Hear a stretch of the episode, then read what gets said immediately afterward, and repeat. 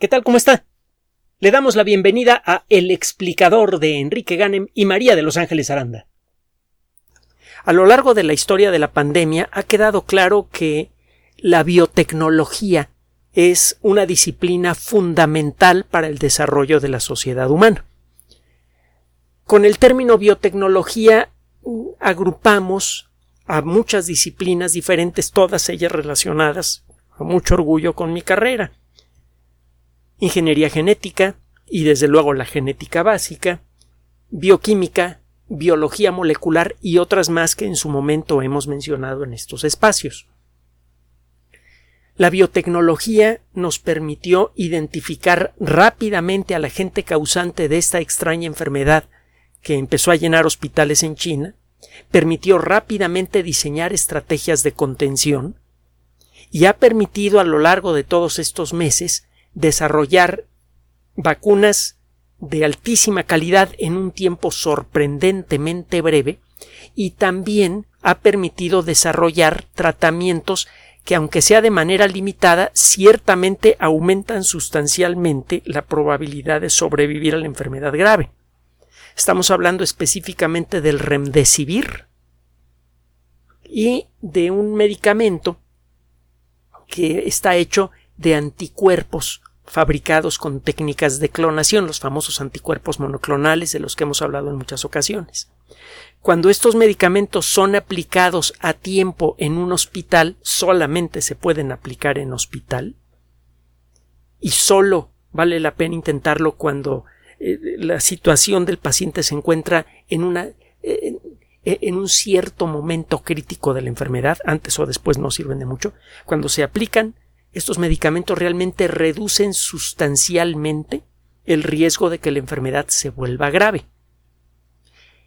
Esto no significa que estos tratamientos deban considerarse como una cura, ni mucho menos. Simplemente reducen sustancialmente la, la, posibilidad de que la enfermedad se agrave. Pero hay mucha gente a la que se le dan los medicamentos y la enfermedad se agrava de todas maneras. Hay que tenerlo en cuenta. En por este por esta ruta de ataque contra COVID-19, en lo que se refiere al desarrollo de agentes antivirales, de cosas que bloqueen al virus, la replicación del virus dentro del cuerpo, hay dos estrategias generales. Uno es la de atrapar al virus con anticuerpos altamente efectivos que fueron fabricados por otra persona. Ustedes, eh, se acordará usted, estudia la sangre de personas que se han recuperado de la enfermedad, eh, utilizando ciertas técnicas que permiten determinar cuándo una persona logró fabricar anticuerpos especialmente efectivos contra el virus. Usted entonces toma muestras de las células que aprendieron a fabricar esos anticuerpos de manera natural, las clona y las pone a fabricar cantidades industriales eh, de esos anticuerpos. Los envasa y, los entrega en hospitales. Por otro lado están las sustancias que bloquean el proceso. estos anticuerpos los inyecta usted en, la sangre de una persona y durante varias semanas, incluso meses, circulan por la sangre y cuando algún virus logra entrar al cuerpo rápidamente queda rodeado por estos anticuerpos altamente efectivos. En el caso de una persona enferma en donde el virus todavía se está replicando rápidamente, estos anticuerpos pueden reducir en mucho el ritmo con el que otras células enferman del virus. Las células ya enfermas no se pueden curar. Estas células están fabricando copias del virus, pero esas copias son rápidamente atrapadas por los anticuerpos. No tienen forma de llegar a otras células para infectarlas. Si usted sigue la otra posible estrategia, en el caso de los antivirales, usted busca fabricar una sustancia que estorbe a nivel molecular el proceso de replicación del virus en las células que ya fueron afectadas.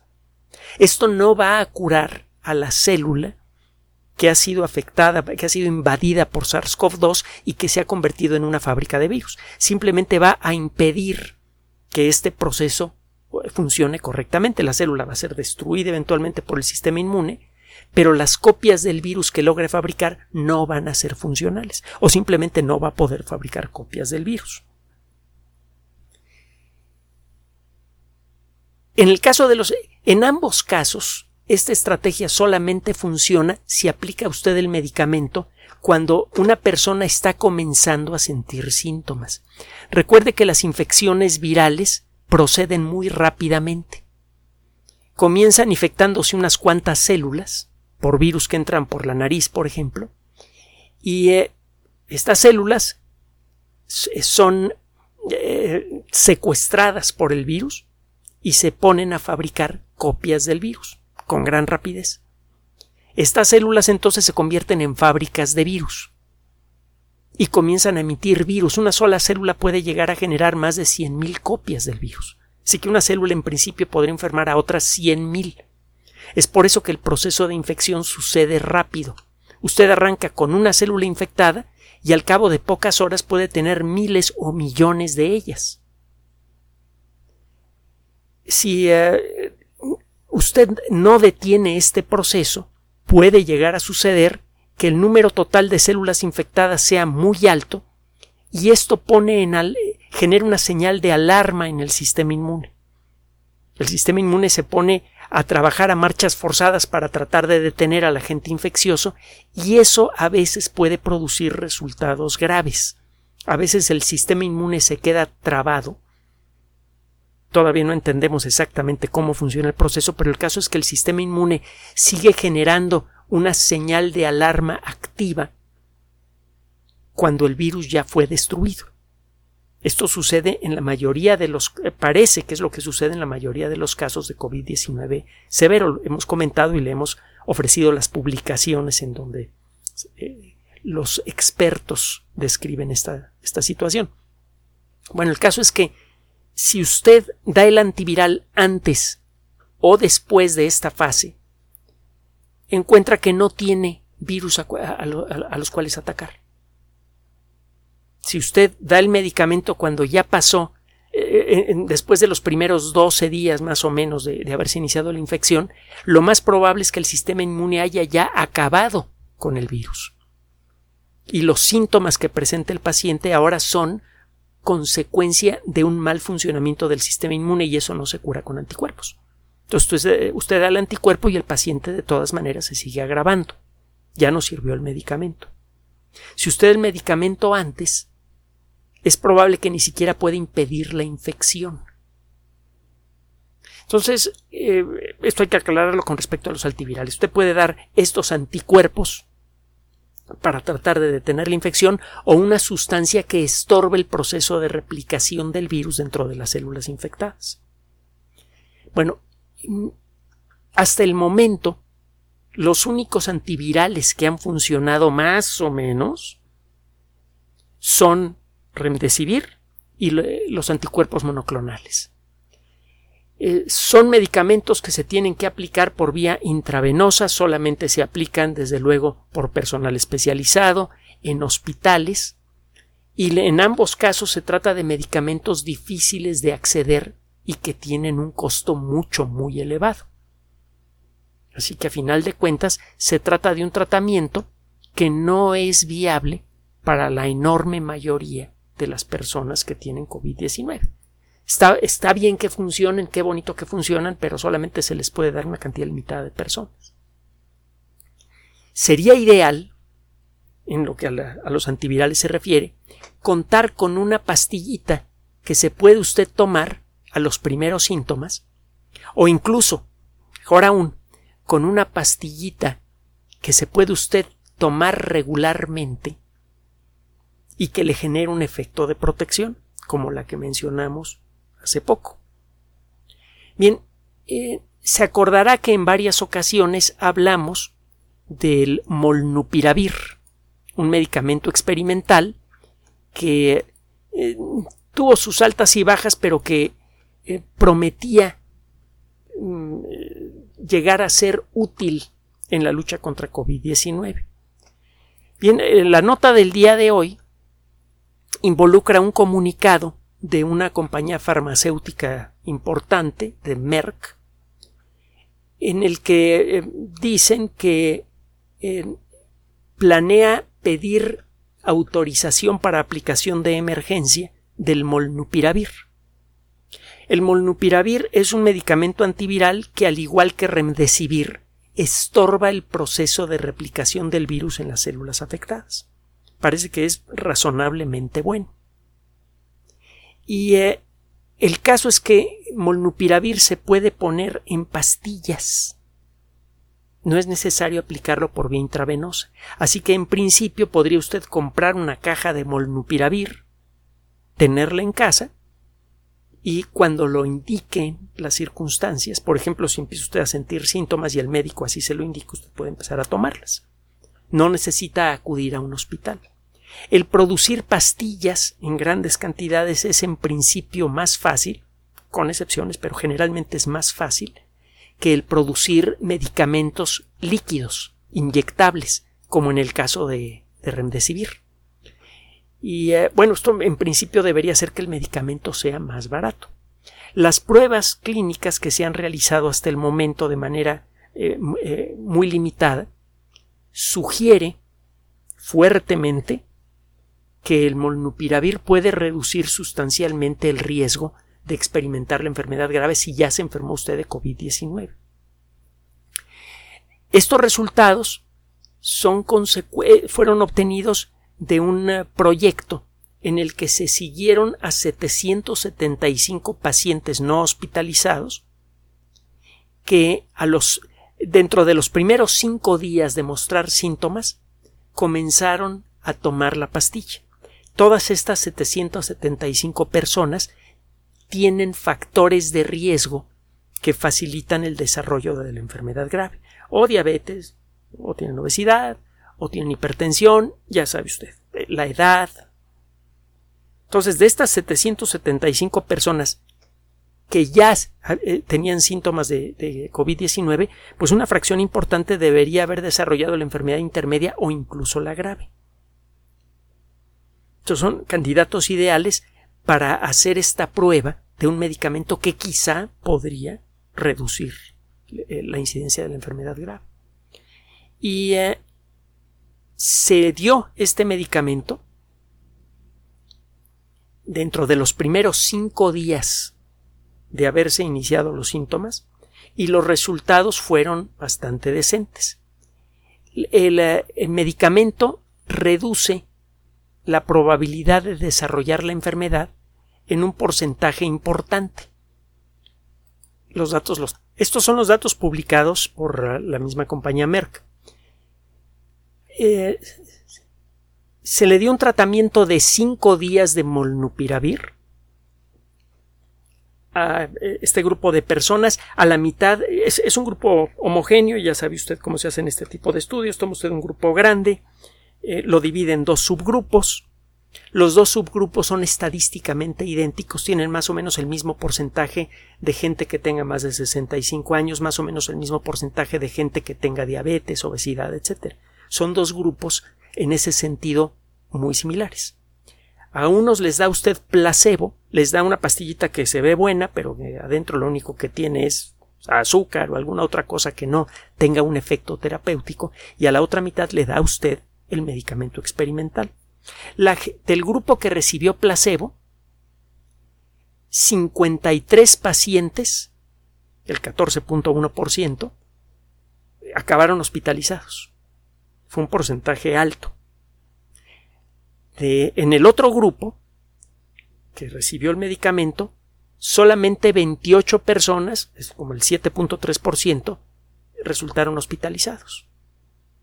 Es decir, que cuando se da el medicamento dentro de los primeros cinco días de haberse desarrollado los síntomas, el riesgo de desarrollar la enfermedad grave se reduce aproximadamente en un 50% de acuerdo con este primer estudio realizado en un grupo relativamente pequeño de poco más de 700 personas. Son resultados suficientemente buenos como para documentarlos bien y solicitar una prueba de nivel 2 y luego una prueba de nivel 3.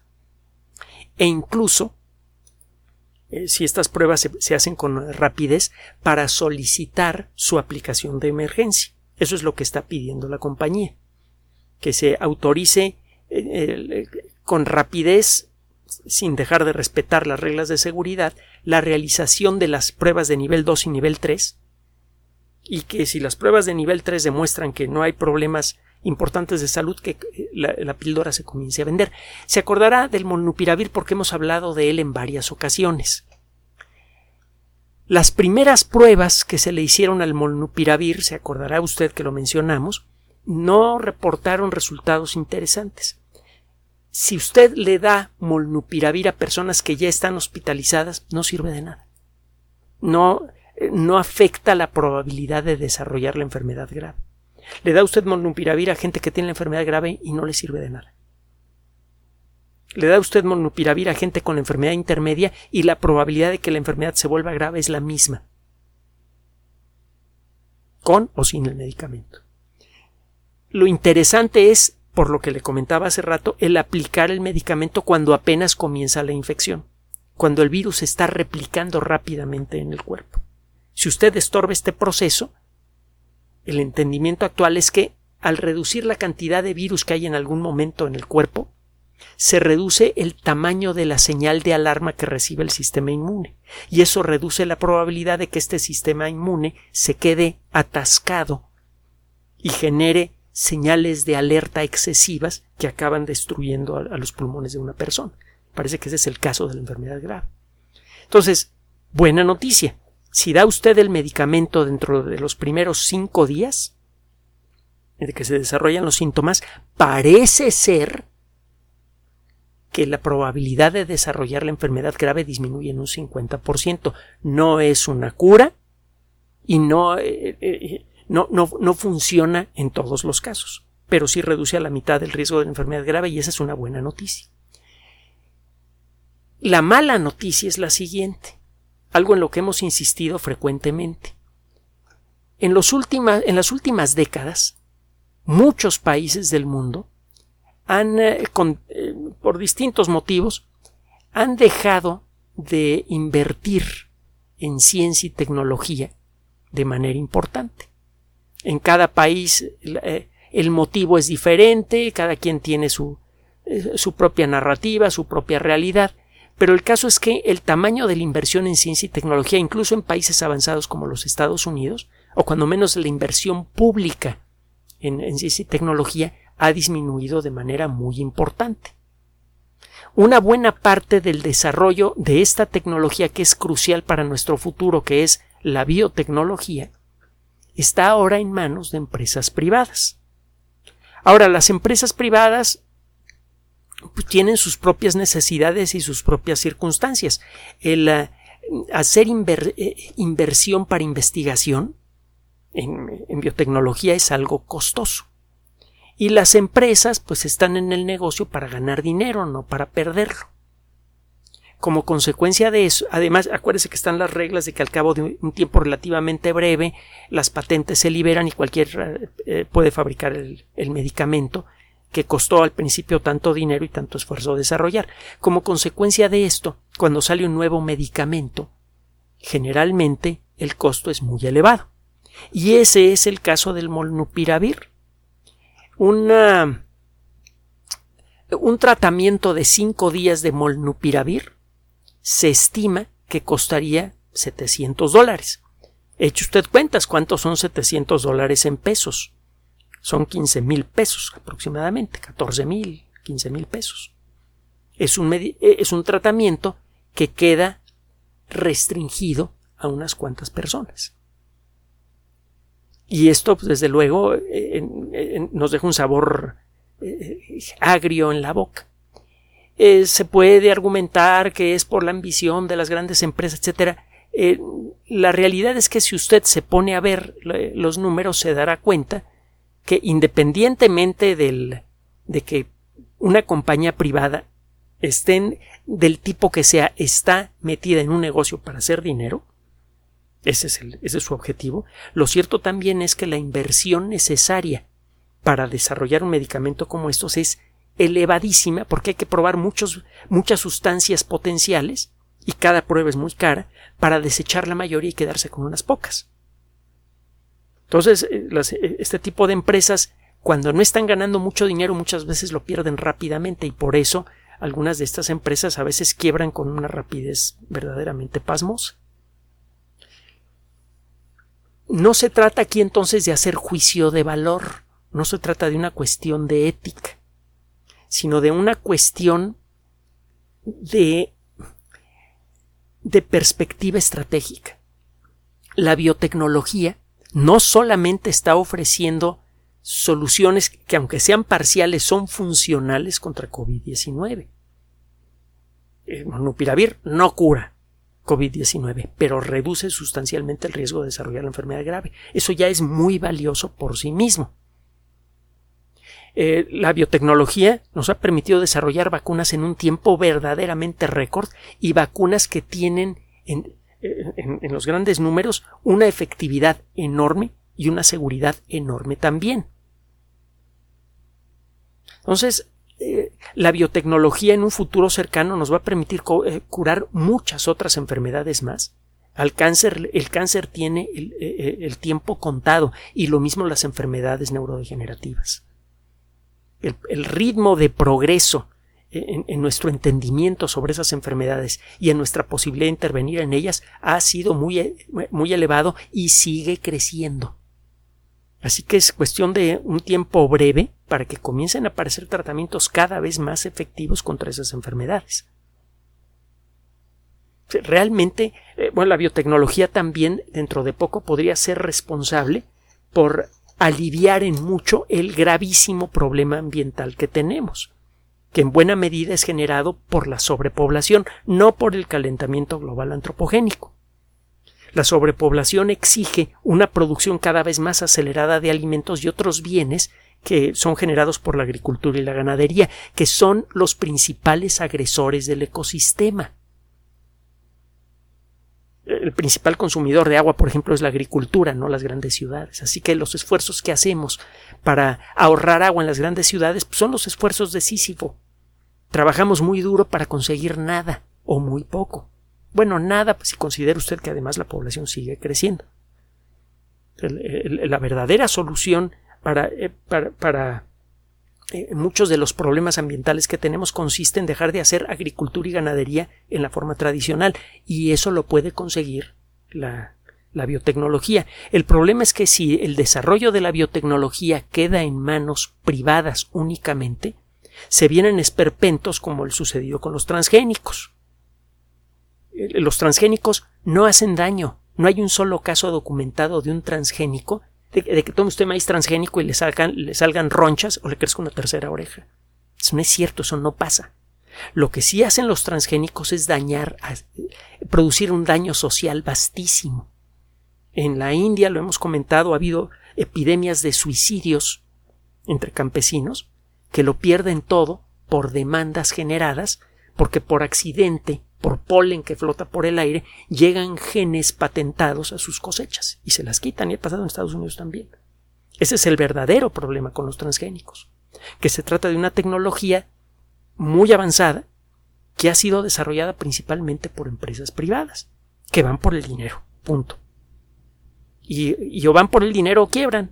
Esa es la otra parte de la historia. Entonces, la verdadera lección que podemos sacar del costo de molnupiravir y ese tipo de cosas es que no podemos, y, y, esto es algo que vale para todo el planeta, porque el problema realmente es planetario, que no podemos cejar en el esfuerzo de invertir en el desarrollo público de la ciencia. El conocimiento público desarrollado en universidades públicas también queda en manos del público. Esto impide la creación de monopolios que pretendan explotar el conocimiento en favor de un grupo pequeño de personas. La biotecnología es una herramienta maravillosa y terrible según en manos de quien esté, como pasa con todo el conocimiento científico. Bueno, y mientras tanto, las, por parte de la ciencia no está quedando el esfuerzo, ¿eh? vacunas que funcionan, eh, tratamientos que reducen sustancialmente el riesgo de desarrollar la enfermedad grave, entendimiento de la forma en la que funciona la enfermedad para generar estrategias para cortar la infección. Por todos lados le estamos comiendo terreno a COVID-19. Y usted no tenemos por qué ser espectadores. Participamos activamente en esta lucha, vacunándonos y haciéndole caso a lo que dicen las autoridades de salud. Entonces conserve la calma. Vamos por buen camino. Gracias por su atención. Además de nuestro sitio electrónico www.alexplicador.net, por sugerencia suya tenemos abierto un espacio en Patreon, el explicador Enrique Ganem, y en PayPal, el explicador patrocinio por los que gracias a su apoyo sostenemos este espacio. Puede usted descargar gratuitamente estos audios en formato MP3 en Spotify y en iTunes como El Explicador sitio oficial y en SoundCloud como El Explicador y con formato de video en YouTube en El Explicador sitio oficial. Recuerde nuestras redes sociales de siempre, Twitter Enrique-Ganem y en Facebook Enrique Ganem sitio oficial, El Explicador y los grupos que usted ya conoce. Finalmente, el explicador siempre somos María de Los Ángeles Aranda y Enrique Ganem. Gracias.